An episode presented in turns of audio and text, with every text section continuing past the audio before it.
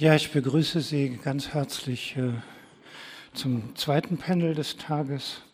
Der Nachmittag hat angefangen, dem einen oder anderen steckt vielleicht noch ein bisschen Gauforum in den Knochen oder auch höhere, Vertra höhere Vertrautheit mit den Ambivalenzen dieser Umgebungstopographie.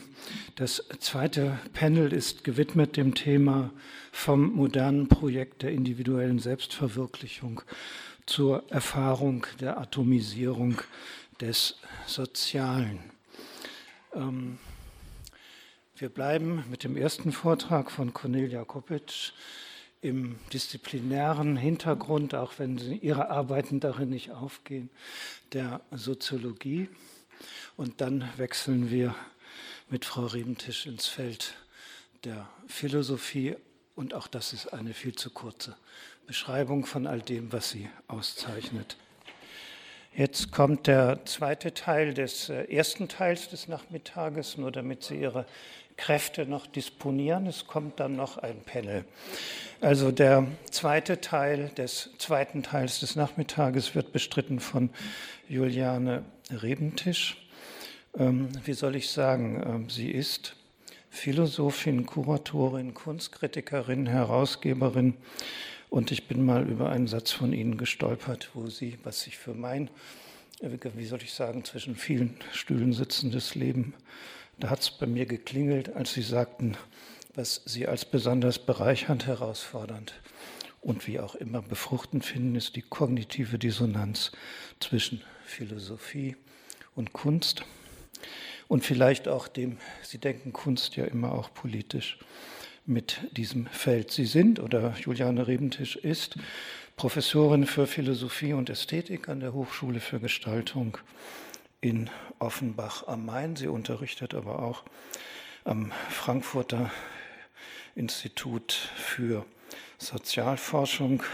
Sie hat gelehrt an der New School for Social Research in New York und sie ist, wenn ich mich jetzt nicht mehr total vertue, Permanent Visiting Professor auch in Princeton seit einiger Zeit Schwerpunkte und deswegen haben wir Sie äh, und freuen uns, dass Sie da sind, hierhin eingeladen. Ästhetische Theorie, politische Theorie, aber auch Demokratietheorie in ähm, Verbindung. Was mir wichtig war von dem, was Sie geschrieben haben, subjektive Auswahl sind all die Arbeiten auch zur Ästhetisierung von Lebenswelt, Kulturindustrie, wie zum Beispiel Kunst der Freiheit, zur Dialektik demokratischer äh, zur, zur Dialektik demokratischer Existenz oder eben auch die Arbeit mit Felix Trautmann, Paradoxien der Gleichheit, die Demokratie und ihre Kulturindustrie.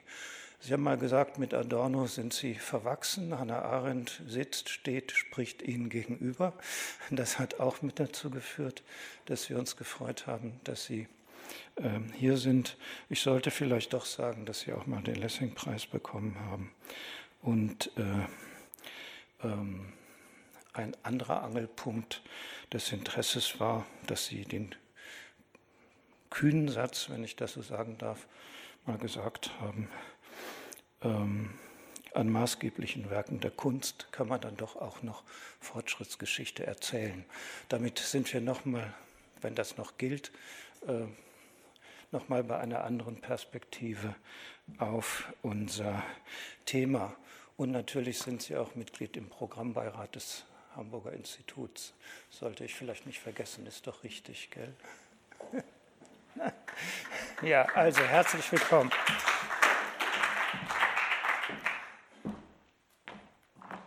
Nicht, dass ich wüsste mit dem Programmbeirat. Ähm, ja, ich habe, ich habe, Dankeschön. Ich freue mich, äh, hier zu sein. Äh, das mit Arendt passt ganz gut, ähm, mit dem Arendt als Gegenüber, weil ich äh, momentan darum kämpfe mit ihr und finde, sie ist eine gute Autorin, wenn man jetzt nicht über Selbstverwirklichung so sprechen will, in diesem Kernmodell, was ich eben zitiert habe, wo im Grunde genommen im Begriff der Selbstverwirklichung ja schon die Atomisierung des Sozialen mit drin steckt. Nicht? Also wenn man sagt, äh, sagen die Selbste verwirklichen sich nach einem Kernmodell, dann ist das Soziale da ja äh, draußen, sondern von einem Selbstverwirklichungsbegriff ausgeht, der sich zunächst im äh, Sozialen verwirklicht, dann ist Arendt äh, dafür interessant. Und wenn es auch darum geht, äh, politisch einen Begriff von Selbstverwirklichung zunächst mal zu verteidigen, der sehr stark auf die Singularität der Einzelnen geht, also auf äh, Freiheit als Verwirklichung von Einzigartigkeit. Das, so ist das bei Arendt gefasst. Und drittens ist sie interessant natürlich als Kritikerin der Moderne. Ja, also bei Arendt gibt es eine dezidiert vormoderne, nämlich aristotelische Idee von Freiheit als einer politischen, an den öffentlichen Raum gebundenen Freiheit, vor deren Hintergrund sie die Moderne als Problemzusammenhang, als Betrug am Potenzial menschlicher Freiheit liest. Ich möchte an diese argumentative Konstellation in unserem Zusammenhang erinnern, weil ich glaube, dass sie in unserer spätmodernen Gegenwart zum Teil überraschende Wendungen erfährt. Und da werde ich mich dann hoffentlich nochmal treffen, ein bisschen mit dem Vortrag von Cornelia Kopic. Hannah Arendt entfaltet in Vita Activa die zunächst durchaus einleuchtende Vorstellung, dass sich Freiheit dort verwirklicht, wo der Einzelne in seiner unvertretbaren Einzigartigkeit, also in seiner Singularität von anderen gesehen und anerkannt wird. Und dies geschieht nach Arendt im Miteinander öffentlichen Sprechens und Handelns, in dem, was sie den durch dieses Miteinander hervorgebrachten Erscheinungsraum nennt. Anders als andere Spezies, die sich ebenfalls durch Variationen und Verschiedenheiten untereinander differenzieren mögen, ist es dem Menschen, nämlich laut Arendt eigen, diese Verschiedenheit aktiv zum Ausdruck zu bringen, sich selbst von anderen zu unterscheiden und eventuell vor ihnen auszuzeichnen. Sofern der Mensch sich von anderen Spezies, also durch den aktiven Ausdruck seiner Verschiedenheit unterscheiden soll, die sich deshalb auch allein im Menschen zur Einzigartigkeit ausprägt, ist letztere, diese Einzigartigkeit zwar biologisch vorgespurt, verwirklicht sich aber erst kommunikativ. Entsprechend gründet das Faktum der Pluralität, Arendt zufolge zwar im Faktum der Natalität, so spricht sie, verwirklicht sich aber erst unter Bedingungen einer kommunikativen Sphäre, in der die Einzigartigkeit der Einzelnen zur Erscheinung kommen kann. Es bedarf mithin einer zweiten Geburt, so spricht sie, durch die sich der qua Geburt von anderen Menschen bereits verschiedene Mensch als Einzigartigkeit sozusagen selber sprechend zur Welt bringt. Sprechend und handelnd, schreibt Arendt entsprechend, Zitat, unterscheiden Menschen sich aktiv voneinander, anstatt lediglich verschieden zu sein. Sie sind die Modi, in denen sich das Menschsein selbst offenbart. Zitat Ende. Sofern Arendt das Sprechen und Handeln als die Tätigkeiten bestimmt, die den öffentlichen Erscheinungsraum hervorbringen und erhalten, ist dieser umgekehrt verstanden als der Raum, in dem die Pluralität als eine Vielheit zur Entfaltung gelangen kann, die die, Zitat, paradoxe Eigenschaft hat, dass jedes ihrer Glieder in seiner Art einzigartig ist. Der Raum also, in dem sie sich als wahrhaft menschliche Pluralität realisieren kann. Nicht nur in diesem Sinne, aber spricht Arendt zuweilen von einem öffentlichen Erscheinungsraum der Freiheit. Von Bedeutung ist in diesem Zusammenhang noch ein weiteres Motiv, das Arendt als Gabe der Freiheit charakterisiert, nämlich die menschliche Fähigkeit anzufangen. Wie im Fall ihrer These, dass sich die biologisch vorgegebene Verschiedenheit, äh, die der Mensch qua Geburt mit allem Lebendigen teilt, kommunikativ als menschliche Einzigartigkeit verwirklicht, scheint Arendt auch im Blick auf den Umstand, dass mit jedem neuen Menschen etwas Neues in die Welt kommt, davon auszugehen, dass diese erneut Tatsache im späteren Leben sprechend und handelnd eingeholt, nämlich als Neuanfang realisiert werden muss. Die spezifisch menschlichen Potenziale, die Einzigartigkeit des Einzelnen und seine Fähigkeit zu neuen Anfängen vermögen sich nach Arendt also nur im Medium des Sprechens und Handelns zu verwirklichen und das heißt eben erneut unter Bedingungen des öffentlichen Erscheinungsraums, der umgekehrt wesentlich durch die beiden Aspekte verwirklichter Freiheit geprägt ist. Nun ist die Existenz eines solchen Erscheinungsraums für Arendt ebenso wenig selbstverständlich wie die Realität der in ihm sich verwirklichenden Freiheit. Es ist offenkundig, dass in der enormen Distanz, die zwischen der an der antiken Polis gewonnenen Vorstellung politischer Freiheit im öffentlichen Leben und der Moderne für Arendt nicht zuletzt ein polemischer Wert liegt. In den einleitenden Bemerkungen zu Vita Activa betont Arendt, dass ihre Besinnung, Zitat, auf die Bedingungen, unter denen Menschen bisher gelebt haben, dass also auch ihr Rückgriff auf die antike Erfahrungswelt, auch wenn es nicht ausdrücklich gesagt ist, schreibt sie, von den Erfahrungen und den Sorgen der gegenwärtigen Situation angeleitet ist. Zitat Ende. Will man die Intuition hinter Ahrens hartnäckigem Festhalten an der Vorstellung einer Freiheit genauer verstehen, die mit der Instituierung und Erhaltung eines plural und dynamisch verfassten öffentlichen Raums zusammenfällt, in dem sie sich verwirklichen kann, muss man sich die dezidiert modernen Erfahrungen in Erinnerung rufen, die das Modell der antiken Polis für Arendt allererst so attraktiv haben werden lassen. So versteht man Arends Einsatz nur ungenügend, wenn man ihn nicht implizit auch von ihren hellsichtigen Analysen jener politischer Zusammenhänge her versteht, in denen Menschen die Teilhabe an und also auch die Möglichkeit des Erscheinens in einer politischen Gemeinschaft verwehrt wurde. Elemente und Ursprünge totaler Herrschaft enthält nüchterne Beschreibungen der Umstände, unter denen in der ersten Hälfte des 20. Jahrhunderts massenhaft Personen aus dem öffentlichen Leben der Staaten verdrängt und schließlich liquidiert werden konnten. Zwar liegt es nach Arendt bereits in der Logik der Nationalstaaten, überflüssige, wie sie sagt, zu produzieren, erst der Totalitarismus aber habe vorgemacht, so Arendt, was es heißt, Zitat, Menschen wirklich als Überflüssige zu behandeln und zu handhaben, Zitat Ende.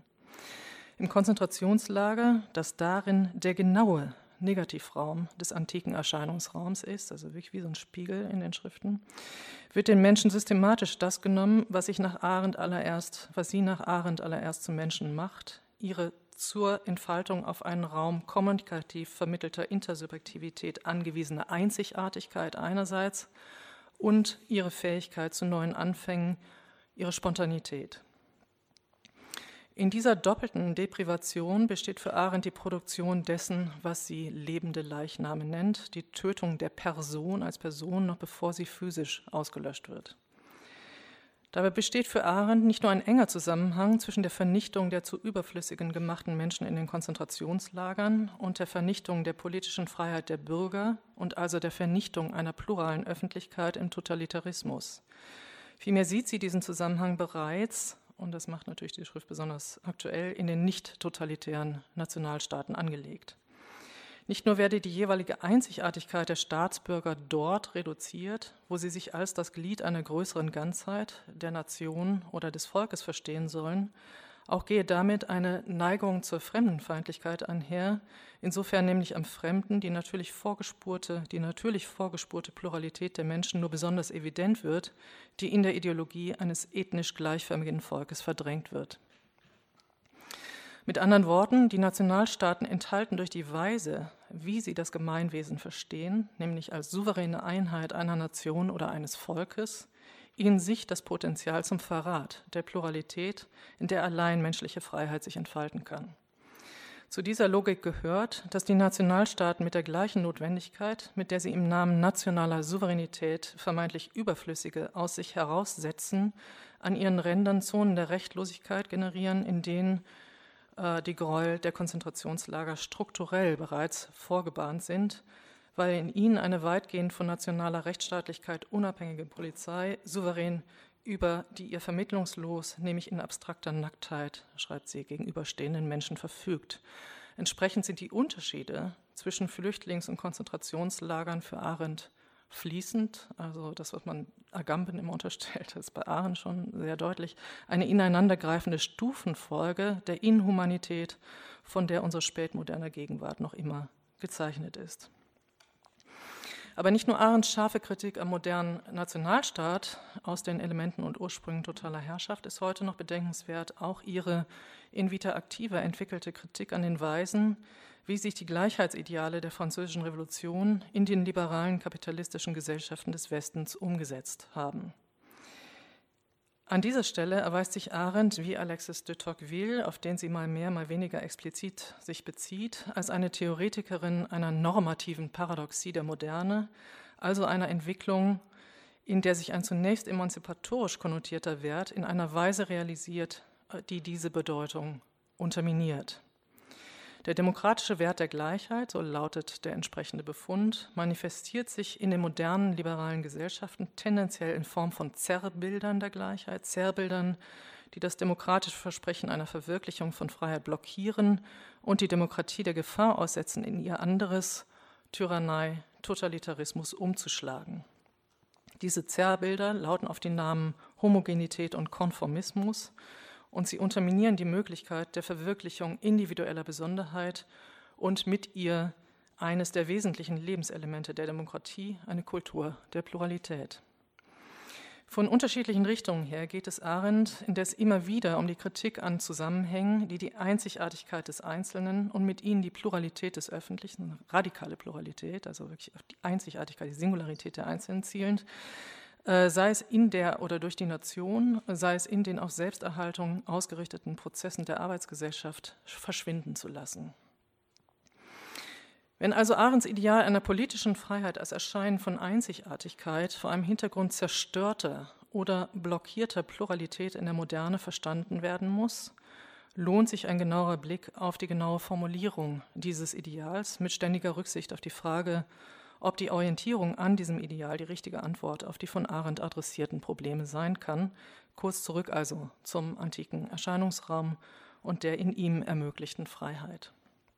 Der antike Erscheinungsraum ist strikt nach dem Modell der Polis, in dem er dem privilegierten Hausherren vorbehalten war, ein Raum von Freien und Gleichen, die deshalb auch weder für noch gegeneinander agieren müssen, die also befreit von der Last, Interessen gegeneinander durchsetzen oder füreinander vertreten zu müssen, wahrhaft miteinander, das heißt in einer Pluralität unvertretbarer Einzelner handeln können. Sofern die Hausherren gemeinsam die Polis waren, nichts anderes als ihr zwangloses Miteinander, also den öffentlichen Erscheinungsraum hervorbrachte und erhielt, konnte dies Miteinander nicht allein in der Regelung der die Stadt als Ganzes oder ihr Verhältnis zu den anderen Polleis betreffenden Angelegenheiten bestehen. Politik war vielmehr eine ganze Seins- und Lebensweise, die wesentlich dadurch bestimmt war, eben nicht Mittel zum Zweck für Interessen aus anderen Sektoren des Lebens zu sein. Deshalb ging es hier auch nicht zuletzt um das von der Durchsetzung von Interessen befreite öffentliche Sprechen selbst, um ein Sprechen um des Sprechens willen. Sofern das politische Handeln an eine radikale Ablösung von jedem Eigeninteresse, ja von jeder Zweck-Mittel-Relation gekoppelt wird, ist es nur konsequent, dass der Zweck des politischen Handels nicht zuletzt in ihm selbst liegen muss.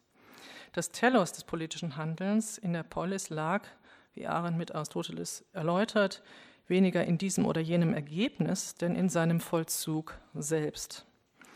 In seiner radikalen Ablösung ähm, von Zweck-Mittel-Verhältnissen sei das politische Handeln, schreibt Arendt, den ausführenden Künsten vergleichbar, Zitat, wie in den Virtuositäten des Tanzes oder des Theaterspielens fällt hier das Endresultat mit dem Vollzug seiner Hervorbringung zusammen, Zitat Ende. Wie die ausführenden Künste auf ein Publikum sei auch das politische Handeln auf die Präsenz anderer im politisch organisierten Raum der Polis angewiesen. Das Miteinander sprechen ist damit zugleich die Vollzugsform wie die Bestimmung des Lebens in der Polis.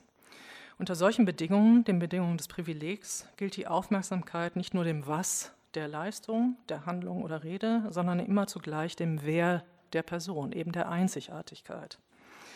Entscheidend ist nun äh, für Arendt, und das finde ich interessant im Blick auf die zeitgenössische Konstellation, auf die ich gleich komme, dass äh, diese Dimension der Freiheit, also die Verwirklichung menschlicher Einzigartigkeit im Erscheinungsraum sich gleichsam wie bei Her nur realisiert. Ja, die Person zeigt sich in ihrer jeweiligen Performance, übersteigt diese aber grundsätzlich.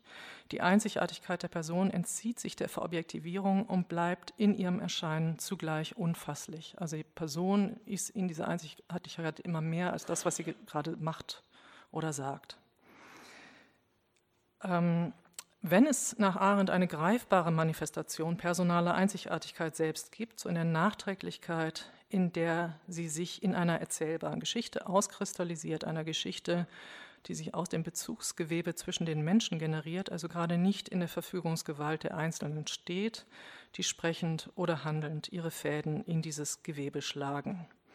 Die Geschichten der Einzelnen, die sie nachträglich in ihrer Einzigartigkeit enthüllt haben werden, das ist aber noch das Modell, wo eigentlich die Narration mit dem Leben zusammenfällt, äh, mögen sich vielmehr in der Gegenwart für den Handelnden selbst erst einmal wie nebensächliche Nebenprodukte, nebensächliche Nebenprodukte, schreibt sie, seines Tuns darstellen.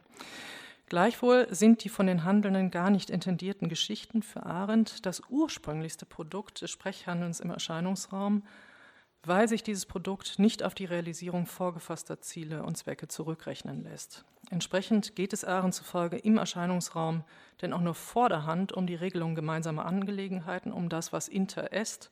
Vielmehr genau, viel, mindestens genauso wichtig, wenn nicht noch wichtiger für Arendt, ist das Zweite zwischen, wie sie schreibt, das in nichts anderem bestehen soll als im Bezugsgewebe einer Pluralität interagierender Einzigartigkeiten selbst.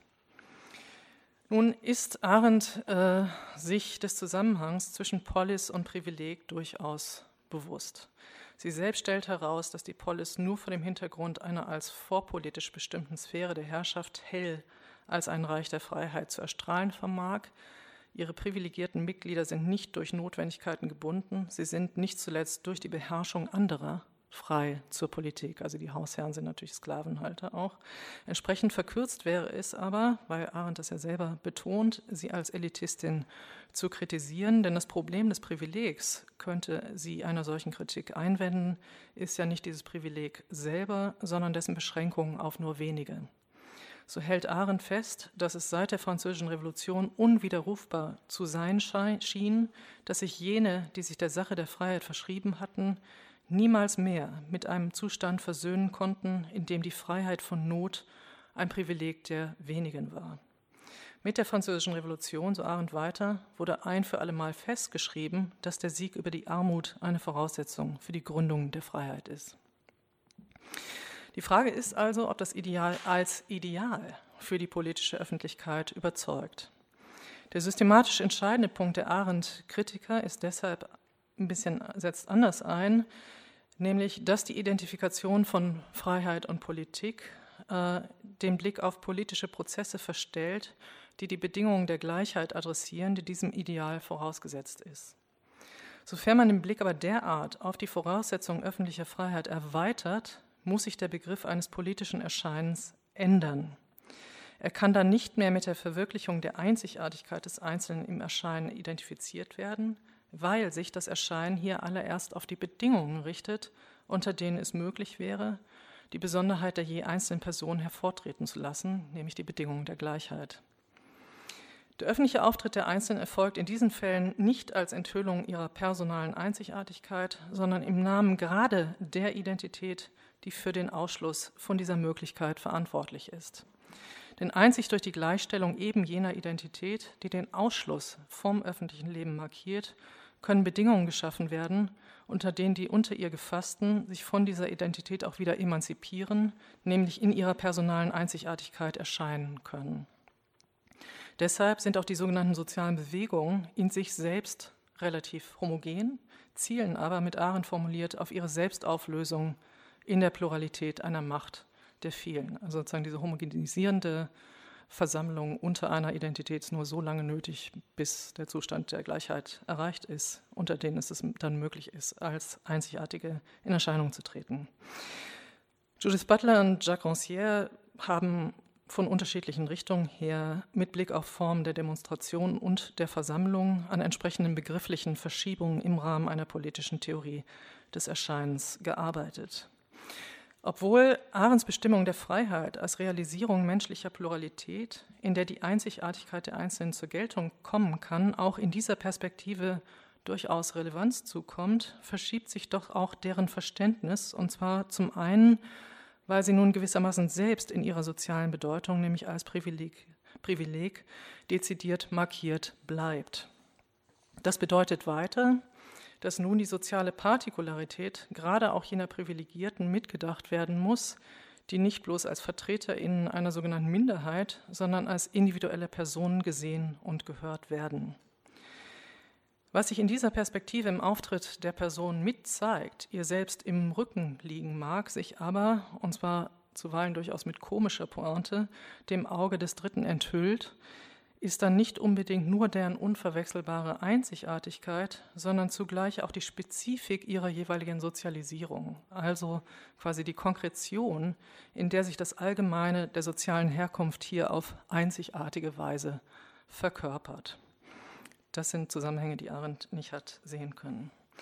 Aus der Perspektive solcher Einwände, wie sie gegen Arendt naheliegen und auch vorgebracht worden sind, muss man sich von der eigentümlichen Vorstellung einer antirepräsentativen Performance als einem Ideal politischen Erscheinens tatsächlich ebenso entschieden verabschieden, wie von dem dazugehörigen Ideal eines an der reinen Aktualität des Vollzugs orientierten politischen Sprechens und Handelns. Im Bewusstsein, dass jede politische Bestimmung öffentlicher Angelegenheiten und die entsprechenden Gleichheitsvorstellungen unrein, also durch soziale Hintergründe informiert sind, gilt es vielmehr, die repräsentative Dimension öffentlichen Sprechens und Handelns explizit zu machen, und zwar gerade im Blick auf die in den Repräsentationsverhältnissen sich ausdrückenden jeweiligen Spannungsverhältnisse zwischen Allgemeinheitsanspruch und faktischer Partikularität. Die Anerkennung des Ungreifbaren, wer jemand ist, die Anerkennung einer über jede Tat und über jede soziale Rolle hinausschießenden Singularität, hätte dann konsequenterweise ihren Ort gerade nicht im Bereich der politischen Öffentlichkeit, sondern sozusagen am entgegengesetzten Pol, nämlich in den intimen Anerkennungssphären von Liebe und Freundschaft, weil hier im anderen nicht nur jeweilige Leistungen und soziale Identitäten anerkannt werden, sondern ebenso das, was über solche öffentliche Manifestationen des Personenseins hinausgeht und eben ein Potenzial zur Veränderung enthält. Auch die Arendsche Vorstellung äh, von Pluralität als einer Vielheit, die nicht nur die paradoxe Eigenschaft hat, dass jedes ihrer Glieder in seiner Art einzigartig ist, sondern auch die Eigentümlichkeit, dass sie das Potenzial zur unvorhersehbaren Veränderung hat, muss dann neu perspektiviert werden. Sie erscheint dann gerade nicht mehr, äh, dann nämlich, Entschuldigung, genau als das, äh, was sich nicht selbst institutionalisieren und in einen definierten Bereich oder Raum einhegen lässt.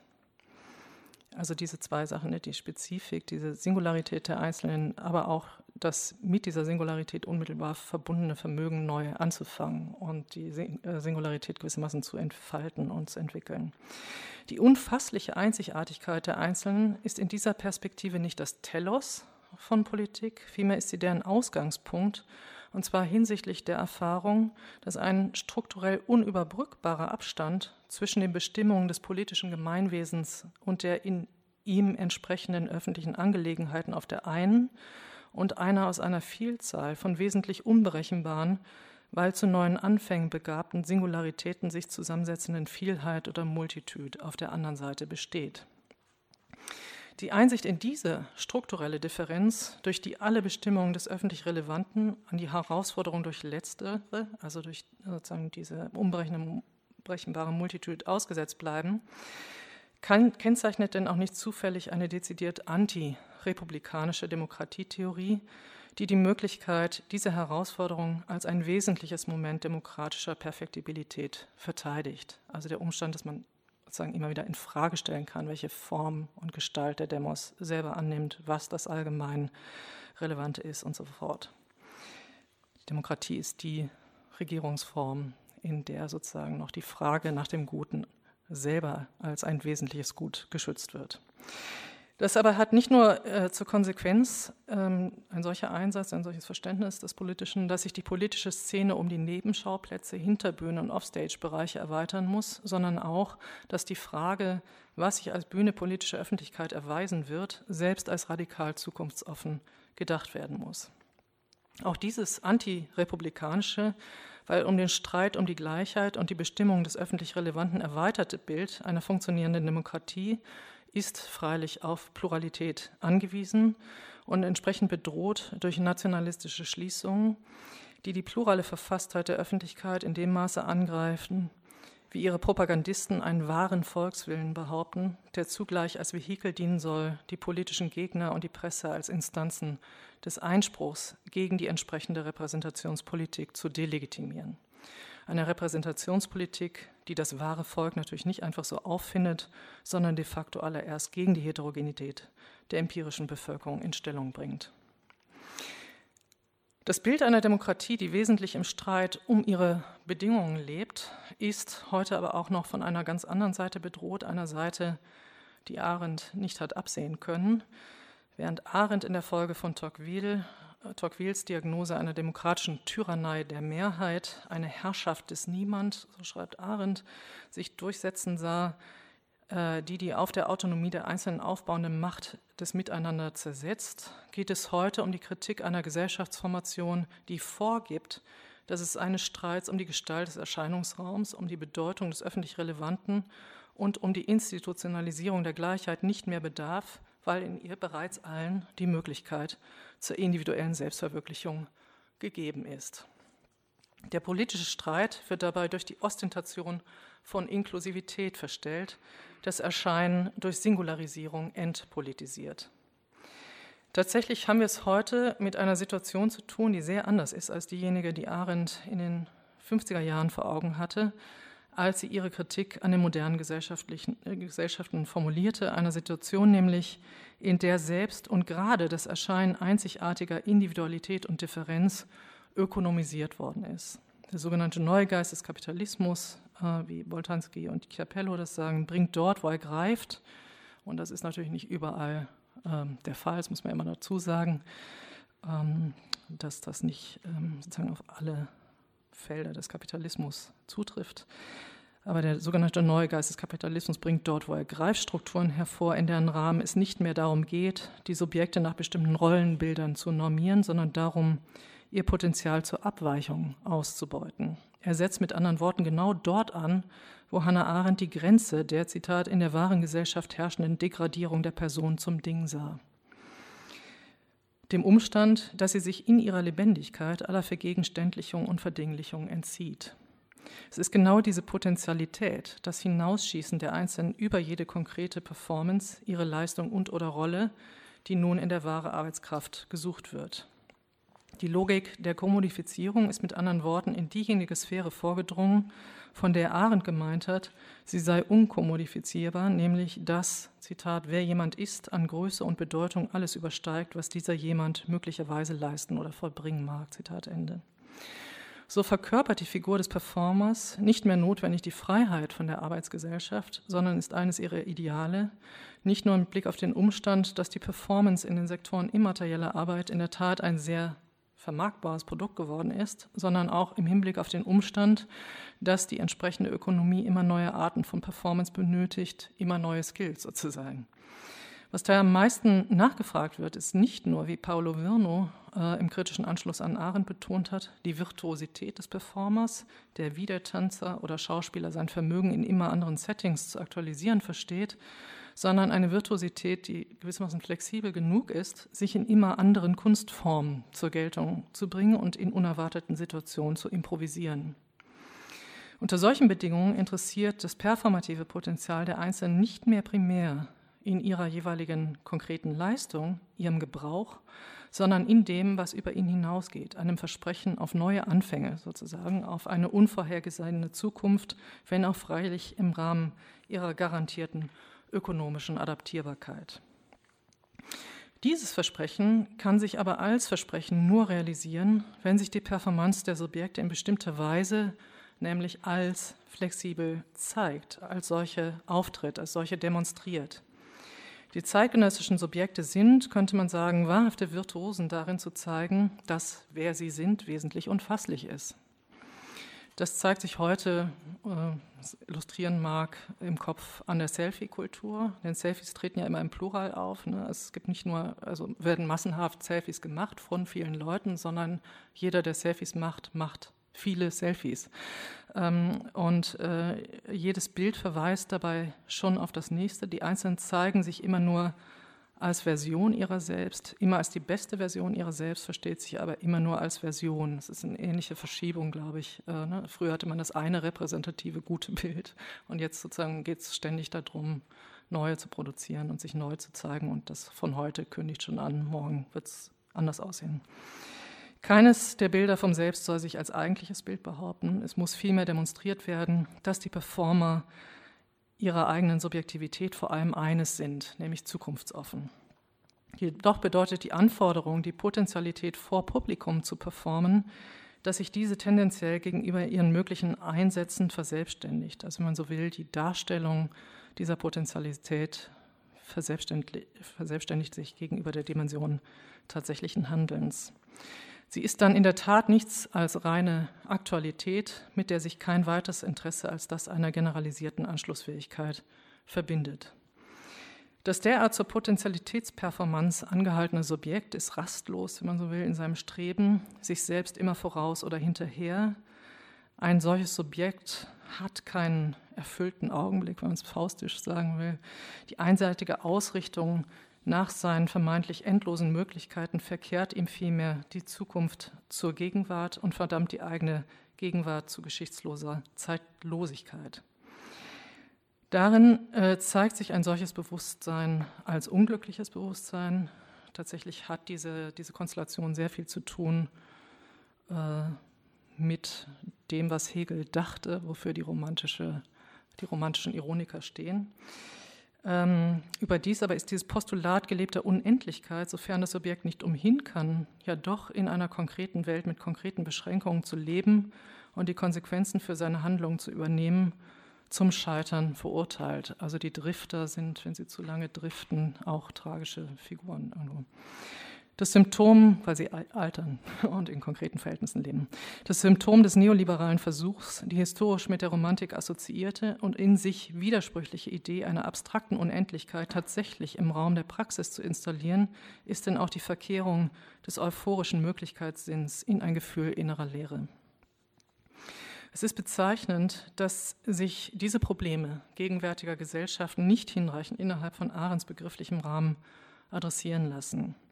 Denn das vielleicht gravierendste Problem der gegenwärtigen Gesellschaft der Singularitäten, wenn man dieses Schlagwort von Reckwitz bemühen will, dass sie auf einer falschen Annahme von Gleichheit gründet.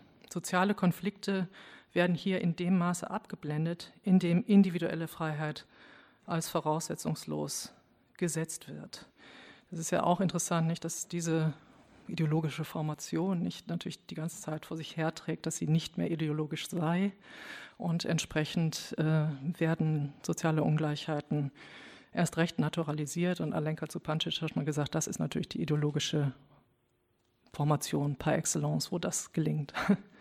Das gegenwärtige Spektakel der Singularitäten erfindet gerade die personale Einzigartigkeit als Maske, hinter der Fragen sozialer Ungleichheit nicht nur zum Verschwinden gebracht, sondern als soziale Fakten renaturalisiert und aus dem Bereich der öffentlichen Angelegenheiten herausgehalten werden. Vielen Dank für die Aufmerksamkeit.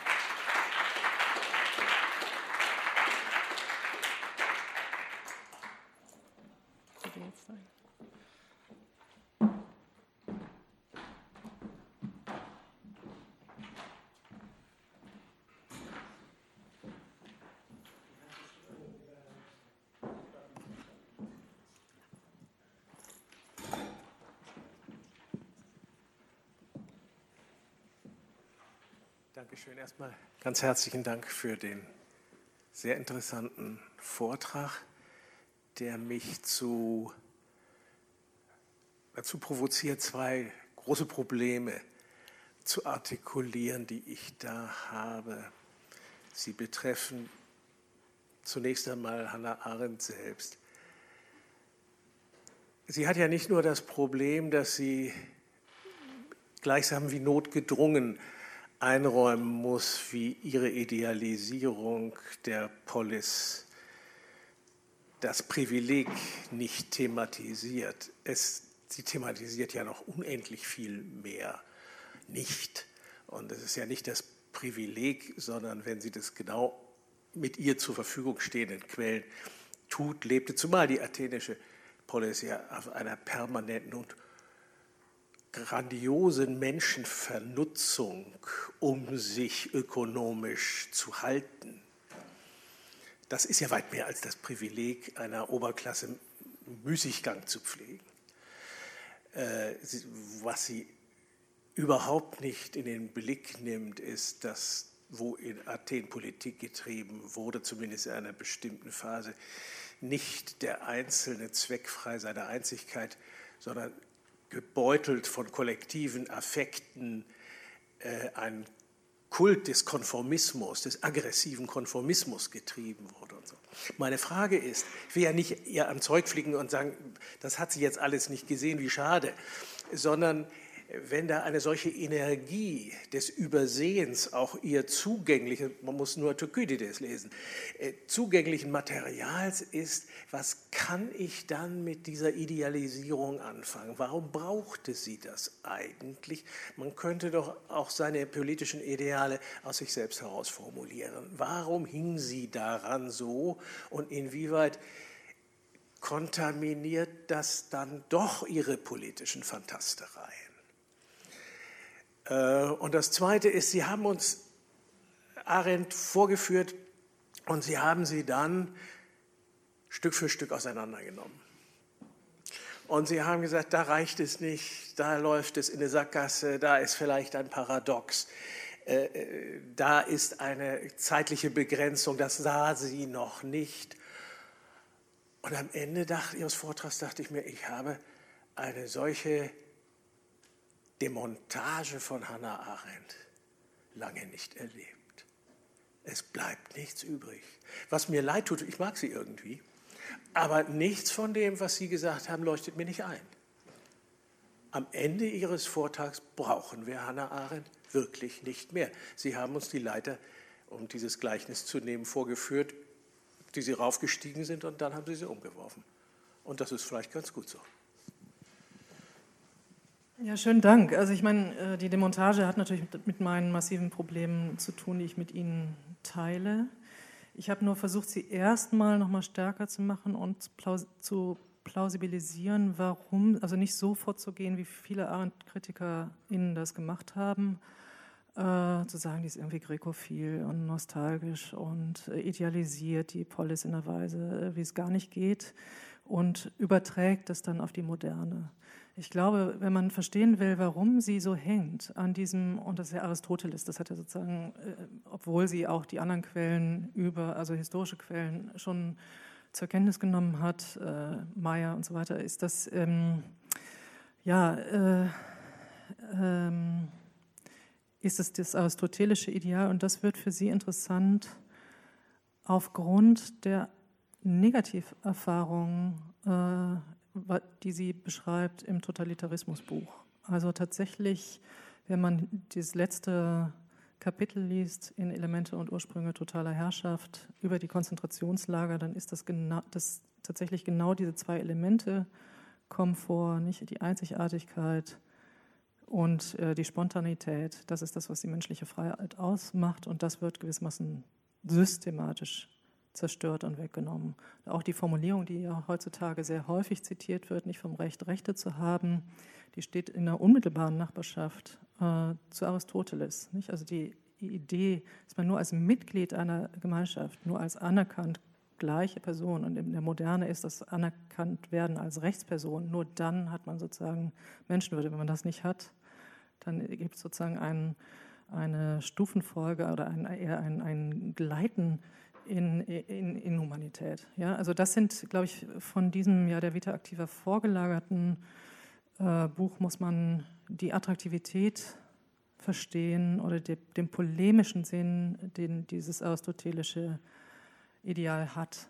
Umso mehr muss man sich fragen, ähm, ist das nicht irreführend. Also auch wenn man mit Arendt, und das ist sozusagen meine Intuition, weil Sie fragen natürlich zu Recht, was wollen Sie denn dann noch mit Hannah Arendt, wenn Sie sie so zerlegen, dann, dass nichts mehr übrig bleibt. Was mich interessiert, ein Projekt, an dem ich jetzt auch sitze, ist äh, zu versuchen, bestimmte Motive, die bei Arendt eine Rolle spielen, also die Pluralität und auch das Erscheinen irgendwie in einem anderen begrifflichen Setting äh, neu zirkulieren zu lassen. Also ich glaube, dass die Idee, dass das Politische schon was mit dem Erscheinen zu tun hat, nur denke ich eben nicht als Erscheinen der Singularität, sondern dass es mit äh, über den Begriff der Repräsentation laufen muss und so. Also ich versuche, wie soll man sagen, Arendtsche Motive umzukodieren und nicht einfach sie ähm, äh, zu verwerfen. Aber das Ideal selber, und das ist der entscheidende systematische Punkt, also ist äh, also noch wichtiger als festzustellen, wie schlimm es tatsächlich war in der Polis, ja, weil irgendwie einige Aspekte nennt sie dann schon. Das ist ja schon irgendwie klar gewesen, ja, dass das äh, dass tatsächlich die Freiheit der Polis-Mitglieder auf Beherrschung fußt. Ja. Ähm, das ist sozusagen da nochmal Gas geben zu sagen, das war alles noch, noch viel schlimmer, als bei Arendt äh, genannt ist, ähm, ist der systematisch entscheidendere Punkt ist tatsächlich zu sagen, das Ideal selbst hat was ganz Irreführendes für den Raum des Politischen und zwar nicht so sehr auch, in, wenn man hinblickt auf das, was ausgeschlossen ist von ihm, sondern eben auch im Blick auf äh, die privilegierten Mitglieder der Polis selber, die ebenso interesselos auch nicht gesprochen haben. Ja, das ist ja auch so, eine, so, eine, äh, so ein Ideal, was sie da beschreibt, äh, dass es sozusagen eine Kluft ist, die die Hausherren zu überwinden hatten, äh, in dem Weg geradezu vom Eukos sozusagen in die, äh, in die Polis. Und diese Kluft ist wirklich die Interessen hinter sich zu lassen. Und das ist natürlich eine komische Vorstellung, dass das möglich sei. Ja? Und wenn man so anfängt, dann, ähm, dann muss man sagen, dann lieber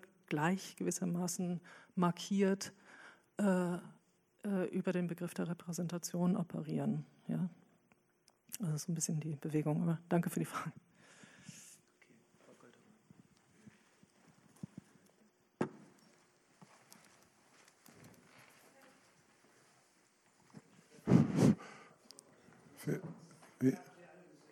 Also, ja. Ja, äh, vielen Dank für Ihren äh, spannenden Vortrag, auch gerade dieses Wechselbad. Ich habe selber äh, dieses Wechselbad vor über 50 Jahren erlebt. Ich habe als Student abwechselnd mit Hannah Arendt korrespondiert, die mich fasziniert, und mit Erika Mann. Und Erika Mann schrieb mir, Frau Arendt ist natürlich ganz, äh, ganz abscheulich. bei ihrem, bei ihrem Vortrag habe ich mich gefragt, ähm, wenn Hannah Arendt streckenweise so die, die Pluralität als höchsten Wert, Wert darstellt, wie hat sie eigentlich die Erfahrungen äh, ihre eigenen Erfahrungen in der Weimarer Republik verarbeitet. Äh, zu einer äh, lebendigen Demokratie gehört ja auch ein gewisses Maß an Konsens, an Bereitschaft miteinander zu reden, sich irgendwie doch miteinander zu verständigen. Sind solche Einsichten bei ihr eigentlich gar nicht da? Es ist ganz interessant, dass Sie ähm, eigentlich, äh, das in dem Gauss-Interview, in diesem super berühmten ne, Fernsehinterview, da gibt es eine Stelle, wo sie ähm, so irgendwie auf, auf den Stuhl haut und äh, sagt, wenn du als Jude angegriffen wirst, dann musst du dich auch als Jude verteidigen. Also wo sie genau gewiss eine andere Form des Erscheinens in Anspruch nimmt, der eher mit, ne, äh, mit der Logik, die ich beschrieben habe, dass man in dem Maße, wie man sozusagen nicht vorgesehen ist als Kommunikationspartner, äh, über eine bestimmte Identität sich genau auf die beziehen muss, um einen anderen Zustand äh, zu erreichen. Ja, also natürlich hat sie solche ähm, Dinge gesehen, aber es ist schon erstaunlich, wie wenig das äh, in die Philosophie eingegangen ist. Ähm, also, äh, und wie gesagt, ich kann mir das nur erklären darüber, oder wird es nochmal interessant, weil die Stellen sind ja sehr stark. Ich muss mal sagen, also die Kritik an den Nationalstaaten in dem neunten Kapitel von Elemente und Ursprünge ist ja wirklich noch ein sehr, sehr ähm, äh, starker Zusammenhang. Ähm, dass von dort her sich das irgendwie wirklich als absolutes Gegen Modell, nicht? Also wo eben die Identitäten der Einzelnen eben nicht eingehen in ein größeres Ganzes. Sie war ja eine Hasserin der Verwechslung von Freiheit und Souveränität, sowohl auf der individuellen Ebene als auch auf der politischen Ebene äh, gegen ne, nationale Selbstbestimmung, gegen bestimmte Ideale der äh, französischen Revolution und darin natürlich extrem streitbar. Manchmal mache ich mir in der jetzigen Situation eher Sorgen, dass Arendt so zur heiligen Kuh gemacht wird wie Walter Benjamin oder so, dass niemand mehr was sagt. Gegen jeweils schlimmeren Dienst kann man der Frau, glaube ich, nicht erweisen. Also wenn die was wirklich leidenschaftlich war, dann ähm, streitbar. Und ich glaube, diese Arendt-Experience, ich mache die, ich glaube, die meisten Philosophinnen haben früher eine Arendt-Phase in ihrem Leben als ich. Mir Gott, das ist irgendwie spät. Keine Ahnung. Also, aber ähm, äh, dass das ja, also wirklich dieses Hin und Her, dass man irgendwie wirklich beeindruckt ist von der Klarheit, wie sie bestimmte Problemzusammenhänge sieht und dann irritiert ist, wie sie das immer wieder zurückrückt in so einen begrifflichen Rahmen, den man äh, nicht mitmachen kann. Aber umso mehr lohnt es sich da, finde ich schon, irgendwie so eine Mit- und Gegenbewegung äh, zu machen und sie nicht einfach ins Regal zu stellen. dafür ist es zu interessant.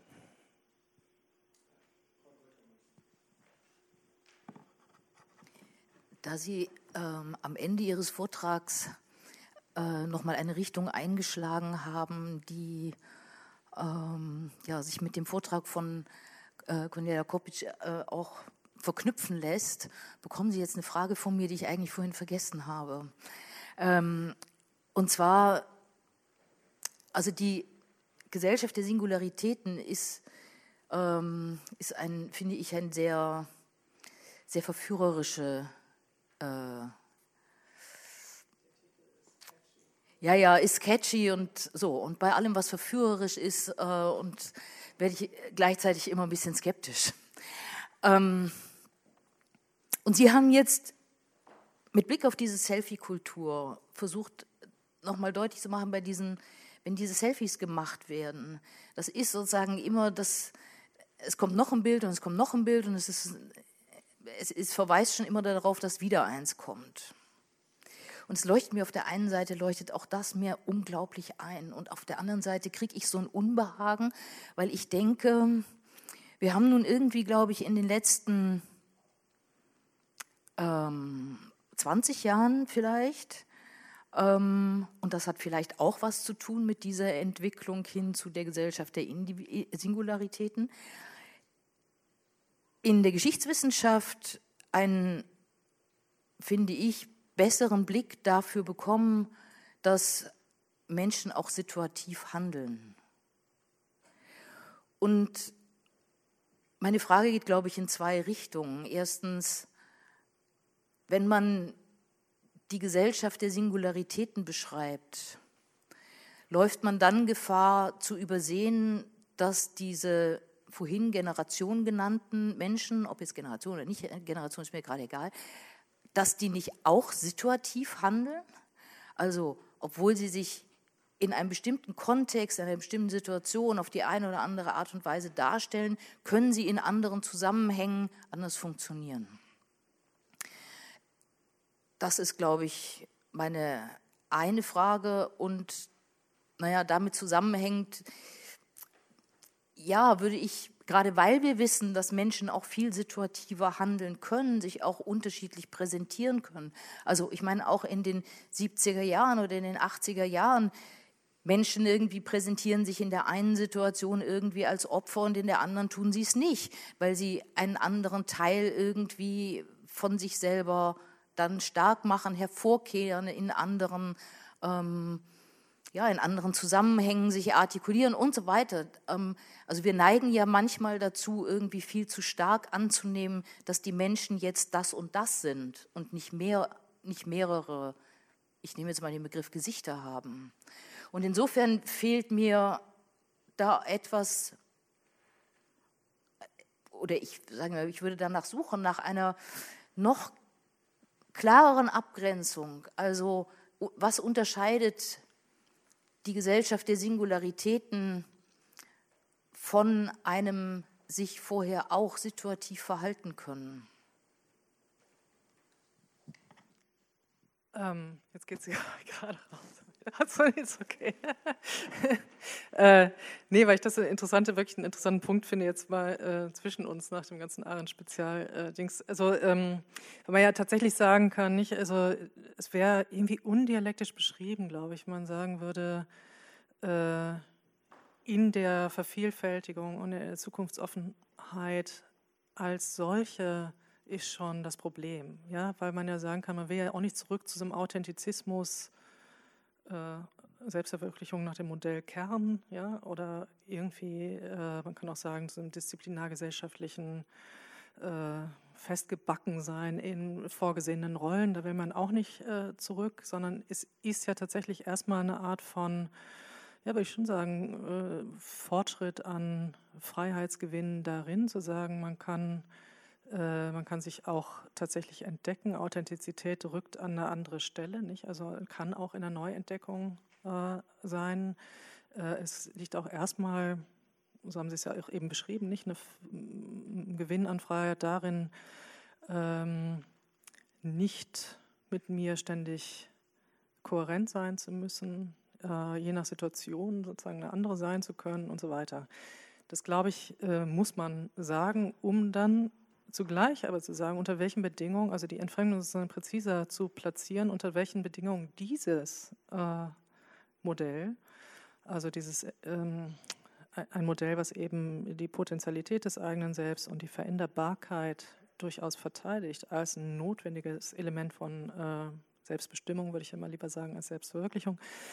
Ähm, dann muss man doch sagen, das Problem liegt dort, wo gewissermaßen diese Veränderlichkeit selber unter Wettbewerbszwängen Zwänge gestellt wird, ja, abgefordert wird. Das ist das Problem. Ja. Deswegen habe ich gesagt, in der wahre Arbeitskraft, die zielt genau auf dieses Moment äh, dessen, was sozusagen nicht aufgeht in der jeweiligen Leistung. Es ist nicht so interessant mehr zu sagen, irgendwie sehr toll, wenn Sie das und das bitte ausführen würden für uns, sondern man sagt irgendwie, ja, ist ja interessant, das haben Sie alles gemacht und dann, äh, also auch diese Entgrenzung zwischen äh, Beruf und Freizeit gehört da rein, nicht? Also, dass ich mit allem, was ich tue und mit eben morgen schon wieder eine andere sein, eigentlich, äh, was weiß ich, dieses Facebook-Paradigma, ne? auf, auf das dann eben auch die zukünftigen Arbeit, Projektarbeitgeber mitgucken und so weiter. Ne? Das meine ich. Also, dass, dass tatsächlich diese Veränderlichkeit und die Zukunftsoffenheit wie selber performiert werden muss, weil es das ist, was abgefordert wird. Und das macht einen anderen Zusammenhang. Natürlich ist das eine Übertreibung, aber so ist das ja immer mit der Zeitdiagnostik. Man muss ja immer übertreiben und zuspitzen, um irgendwas sichtbar, sichtbar zu machen. Ja. Aber das wäre, glaube ich, sozusagen die Dialektik, dass man sagen kann, ja, es ist erstmal ein Fortschritt im Verständnis, was überhaupt äh, Freiheit ist. Ja. Also eben nicht mehr nach diesem kohärenten Modell äh, sich das vorzustellen. Und da äh, gibt es sozusagen auch äh, gesellschaftliche Entwicklungen, die dem entgegenkommen, aber es realisiert sich irgendwie in Weisen, äh, die neue Form von Entfremdung hervorbringen. Und die würde ich eben fast darin, dass es sozusagen wirklich ständig auch um dieses Mitkommunizieren müssen, geradezu der eigenen Offenheit, die irgendwie eine gewisse Form der Entfremdung mit sich bringt äh, von der Dimension der Handlung. Ich meine, das geht ja auch überein mit so Studien über ja, also das Unglück, äh, nicht mehr sich spezialisieren zu dürfen in einer Sache. Ne? Das gibt es ja auch schon wirklich als andere Seite inzwischen.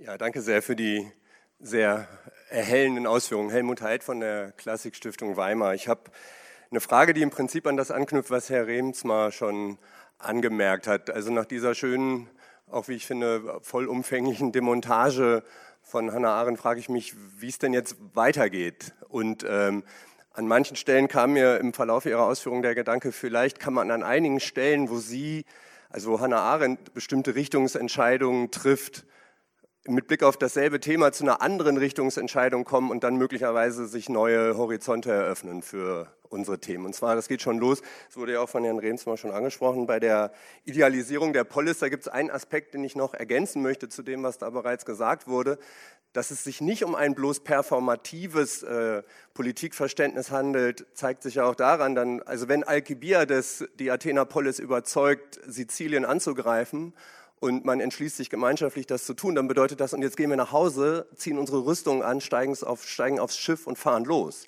Also dort befindet nicht ein Parlament darüber, irgendwelche anderen Leute loszuschicken, sondern es hat direkte Konsequenzen auf die eigene Lebensführung oder das Überleben dann auch. Also da ist, glaube ich, sozusagen sieht man eine viel unmittelbarere Verbindung von Politik, Entscheidung und ähm, Leben dann.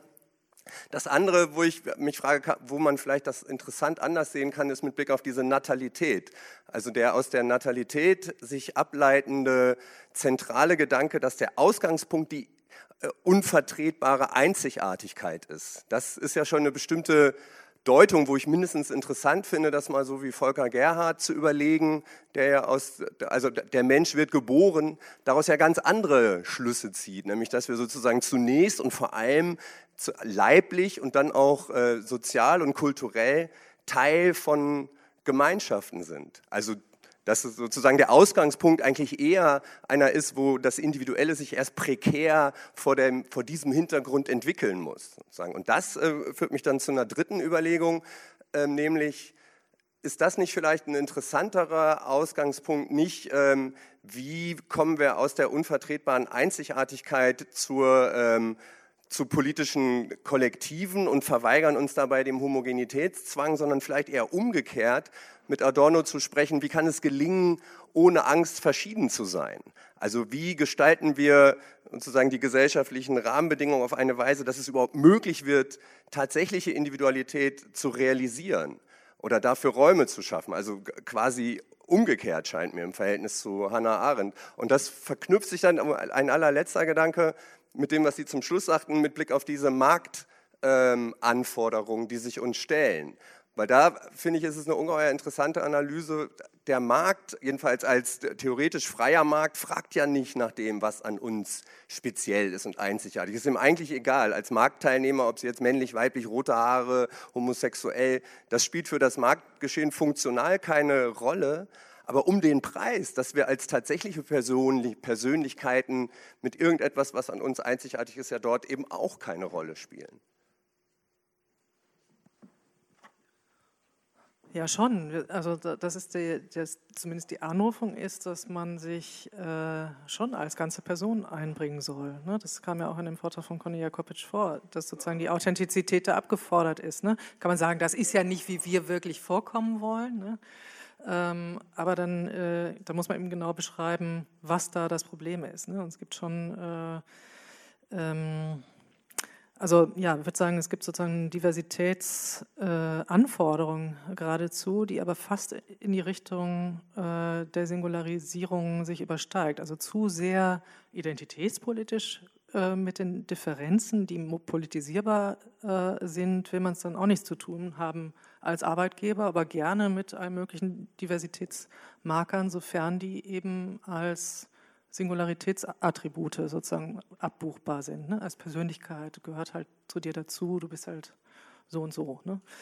Ähm, die, äh, der Punkt mit der ähm, äh, mit Adorno, da finde ich ja eigentlich tatsächlich Arendt ähnlich. Ich meine, dieses, wenn man jetzt sagt, die, dieses Bild der antiken Polis soll einen polemischen Sinn haben im Blick auf die Moderne, dann geht es ihr schon darum zu sagen, unter welchen Bedingungen, und da ist man aus ihrer Perspektive eben sehr, sehr weit von weg, äh, kann man, äh, äh kann es überhaupt so etwas geben, dass sich die Einzigartigkeit des Menschen realisieren kann. Also ihre Diagnose ist ja ähnlich wie Adorno, dass, dass die nicht einfach da ist, sondern dass die radikal abhängig ist von gesellschaftlichen ähm, Bedingungen. Also da finde ich an dieser Stelle, wenn man es jetzt so formuliert, wie Sie es gerade gemacht haben, äh, ist das sozusagen gar nicht so weit äh, voneinander weg. Also es gibt auch Aspekte der moderne Kritik bei Arendt, die so Kritik ne, an, der, äh, an der Selbsterhaltung sind, die auch sehr starke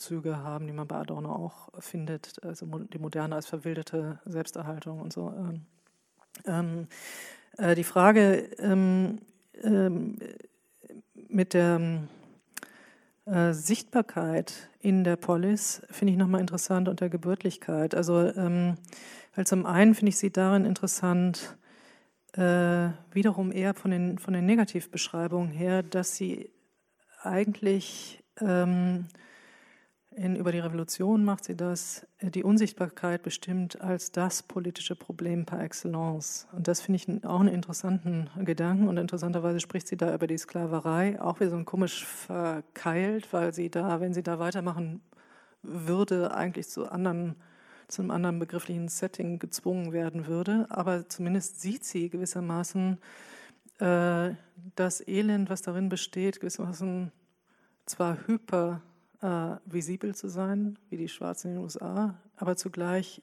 in einer Weise sichtbar zu sein, die, die gerade nicht die Sichtbarkeit der Individualität ist. Ne? Also sozusagen die rassistische Markierung von Personen ist natürlich gerade nicht äh, äh, die soziale Wahrnehmung, die man braucht, um als einzelne Person sichtbar zu sein. In dem Zusammenhang interessiert mich dieses Motiv der Gebürtlichkeit auch. Ne, wenn, man ja, wenn, man da jetzt, was weiß ich, ähm, Orlando Patterson anguckt, Slavery and Social Death, da gibt es auch ganz interessante, also in dieser ganzen jüngeren Diskussion um Afro-Pessimism und so, äh, Fred Moten ist ein Autor, der das gesehen hat, dass es Nähen gibt zwischen Orlando Patterson und Hannah Arendt darin, äh, tatsächlich äh, äh den sozialen Tod über über eine bestimmte Form von Unsichtbarkeit äh, zu beschreiben. Und man kann natürlich sagen, dass äh, die Sklaverei darin äh, auch ähm, äh, sozusagen ein Problem hat, dass sie ab, also dass darin schon das negiert wird, was bei Arendt der Ursprung ist für die Freiheit neu anzufangen, nämlich die Gebürtlichkeit. Ja, sozusagen die ganzen Geburtslinien äh, werden ja äh, durchschnitten in der Geschichte der Sklaverei. Also jedenfalls diese ganzen Motive finde ich ähm, interessant. Volker Gerhardt weiß ich jetzt nicht genau, ähm, äh, aber man kann natürlich schon sagen, dass, das habe ich an einer Stelle irgendwie versucht, sehr schnell zu machen im Blick auf das Privileg, dass Arendt zu wenig der Frage der Sozialisierung irgendwie Rechnung trägt. Es ist so ein bisschen äh, mit dieser Idee der zweiten Geburt. Ne, man bringt sie, es gibt biologische Verschiedenheiten und da muss man sich sozusagen als, Einzigartige im Sprechen und Handeln nochmal in der Öffentlichkeit in die Welt bringen. Und was da irgendwie eigenartig rausgelassen wird, ist Sozialisierung. Ja? Aber es, es Arends Idee ist nicht, wir sind alle gleich. Die Gleichheit ist in der Notwendigkeit, in, der, in den Bedürfnissen und so weiter. Und davon, sobald man sich davon frei macht, gibt es die Möglichkeit der Einzigartigkeit. Es ist eben nicht äh, diese Umkehrung, die man natürlich in den Theorien der Sozialisierung hat, nicht, dass wir zu Gleichen gemacht werden.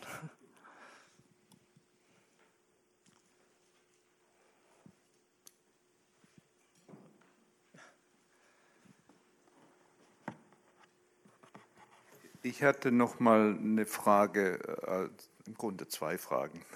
Eine über äh, die äh, Arendtsche äh, Eigen, äh, äh, diese, diese, Eigenart und Eigen, Eigentümlichkeit der Person. was ich da interessant finde an Ihrer Vorstellung von einem Öffentlichkeitsraum, ist ja, dass hier eine Singularität sozusagen, eine bestehende Singularität, eine aristokratische Singularität meistenteils artikuliert wird. Nun ist die, und Arendt hat das irgendwo mal auch auseinandergenommen, ist die klassische Situation in der Polis ja durchaus äh, sehr viel problematischer, wenn Sie Platos Gorgias nehmen und diese Diskussion der Rhetorik entsteht da die Möglichkeit, die Herr Remsmar angedeutet hat, dass eben überhaupt keine sozusagen häusliche Singularität besteht, sondern dass Singularität gemacht wird, radikal gemacht wird zusammengesetzt wird aus rhetorischer Fabrikation. Diese Figur der rhetorischen Fabrikation bringt mich dann äh, nicht zu den Selfies, aber zu einem anderen äh, eher pädagogischen Element, das Sie, Herr Knigge, auch schon angesprochen haben, im anderen Zusammenhang. Wie stellen wir Singular uns Singularität vor in einer Situation, in der äh, ein amerikanischer Suburban Student sich als Konzentrationswärter äh, spielen kann und sich artikulieren kann oder am anderen Tag sich als Opfer artikulieren kann. Also diese ganze Frage der digitalen äh, Simulation und der äh, Singular, äh, Selbstverwirklichung und, äh, und, und der, der, Kreation von Personae, das, diese, diese Verbindung, ich, würde ich wollte ich fragen, wie Sie, die, wie Sie die angehen möchten und wie Sie die eventuell lösen würden. Also ich selber, ähm, also auch nach dem, was ich in der Kunst der Freiheit gemacht habe, würde natürlich stärker auf die rhetorische Ecke gehen, gegen, das, äh, gegen die Idee, die es bei Arendt gibt, die dann auch eher von einem phänomenologischen Vokabular getragen ist, der Enthüllung der Person, ja, wo die Person eigentlich mit dieser Einzigartigkeit und der Unfasslichkeit zusammenfällt und eben gerade nicht die Persona, die rhetorisch produzierte Persona meint. Das ist bei, das ist bei Arendt ähm, interessant. Nicht? Also es gibt aber auch äh, eine Passage, wo sie schon ja, das ist das mit dem Übergang vom Eukos äh, zur Polis, wo sie sagt, man muss äh, sozusagen öffentliche Personen werden. Also es geht nicht um, also da gibt es Stellen, wo sie schon selber äh, weiß, dass das keine Frage der Unmittelbarkeit ist. Ja? Und das ist aber sozusagen steht so ein bisschen quer zu diesen phänomenologisch grundierten Idee, dass sich die Einzigartigkeit enthüllt, die man auch noch irgendwie weiterdenken kann. Naja, die einzigartige Person ist dann halt demonstriert ihre Vortrefflichkeit, auch im rhetorischen Wettkampf. Ne? Also so stellt sie sich, so will sie das da zusammenbauen, aber interessanter finde ich den Zug, den sie ansprechen, dass natürlich äh, nichts produzierter ist als die äh, eben von ihren Interessen absehende öffentliche Person. Und da gibt es eine ganz interessante Stelle, wo war das jetzt? Ich glaube auch in über äh, die Revolution. Ähm, wo sie sagt, das ist irgendwie die Persona, ist wie bei der griechischen Maske, nicht? Also äh, es gibt sozusagen ein, eine allgemeine Form, nämlich die der öffentlichen Person, durch die hindurch dann aber gerade, das ist so ihre Idee, gerade die Individualität hindurch tönt. Also so will sie es irgendwie ineinander ähm, schrauben.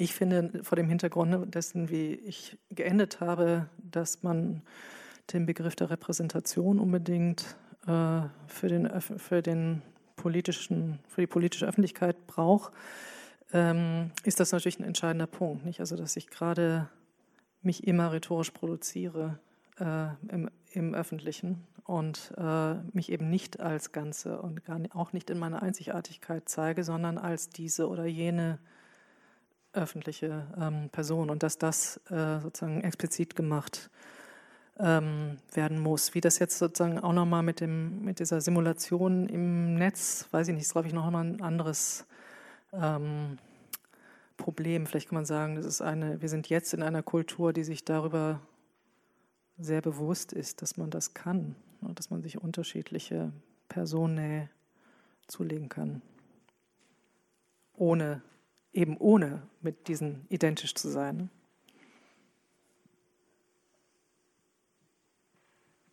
Vielleicht noch eine allerletzte skeptische Frage, auch aus Bildungsperspektive. Bleibt dann irgendwas, also wenn ich jetzt Ihre Diagnose zuspitze, dann landet man ja vielleicht bei der schroffen Formulierung zwangs, zwangsauthentische Perform Performativität ähm, frisst Argumentations- und Urteilskraft in jeder Hinsicht, verschlingt sozusagen das Rhetorische und vielleicht auch das Leibliche. Es könnte ja das Leibliche könnte ja noch ein Resudium auch der Selbstkonstitution bleiben. Aber meine Frage geht eigentlich dann, gibt es da noch irgendeinen Raum für das, was wir mal kritische Selbstreflexion genannt haben? Der Raum ist ja bei Adorno schon sehr knapp geworden in gewisser Weise.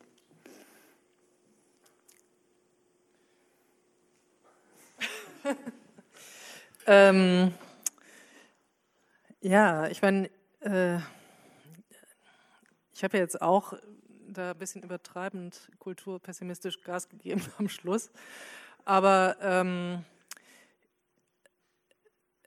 ich meine, irgendwie kann man, wenn man das nochmal so dialektischer aufzieht, wie, äh, äh, wie ich da provoziert worden bin durch die Frage eben, ähm, dass man sagen kann, da gibt es sozusagen auch in, in der ähm, Idee, dass man sich verändern kann, ja, und äh, dass man in unterschiedlichen Tätigkeiten durch Ereignisse, äh, äh, Begegnungen und so weiter sich verändern kann und sich auch erfahren kann in Dimensionen, die man vielleicht noch nicht von sich kannte.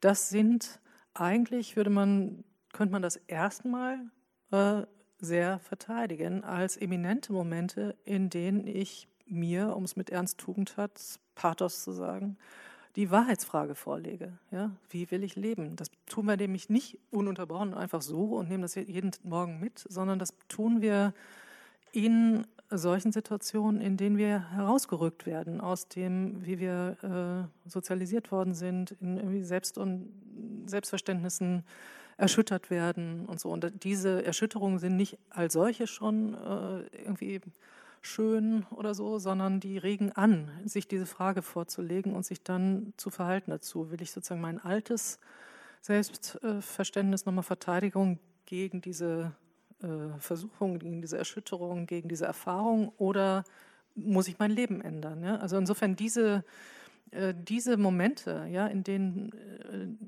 ich feststelle, ich bin sozusagen nicht einfach verwachsen mit einer bestimmten Sozialisierung, sondern ich kann dazu auch in eine Distanz geraten und so. Das ist ja etwas, was auch enthalten ist, würde ich sagen, in dieser äh, Generation Y jetzt auch. Die Frage ist nur, nochmal nicht, also wie wird genau dieses Moment jetzt äh, kolonisiert durch unterschiedliche Kräfte? Und darin liegt eine gewisse Perfidie, also sowohl ähm, was jetzt die, die sozusagen Anleitung oder das Coaching, wie man dann mit solchen Erschütterungen umzugehen hat, nämlich wie man sich das eigene Leben zu erzählen hat, nämlich immer positiv zum Beispiel und, und diese ganzen Sachen, da, finde das ist ein Feld der Kulturkritik, was sehr interessant ist in freiheitstheoretischer Hinsicht, aber nicht um zurückzukehren und zu sagen, wir, wir müssen sozusagen diese Stabilitäten in uns haben, äh, sondern also um im Grunde genommen die richtig verstandene Veränderbarkeit von dem Veränderungszwang unterscheiden zu können. Und ähm, ja, ich glaube, äh, da, da, hilft doch auch die Sozialforschung oder so, dachte ich immer. Die, oder? Ganz, äh, ganz äh, vielen Dank, Frau Kopitsch und Frau Rebentisch. Es geht um 17 Uhr weiter.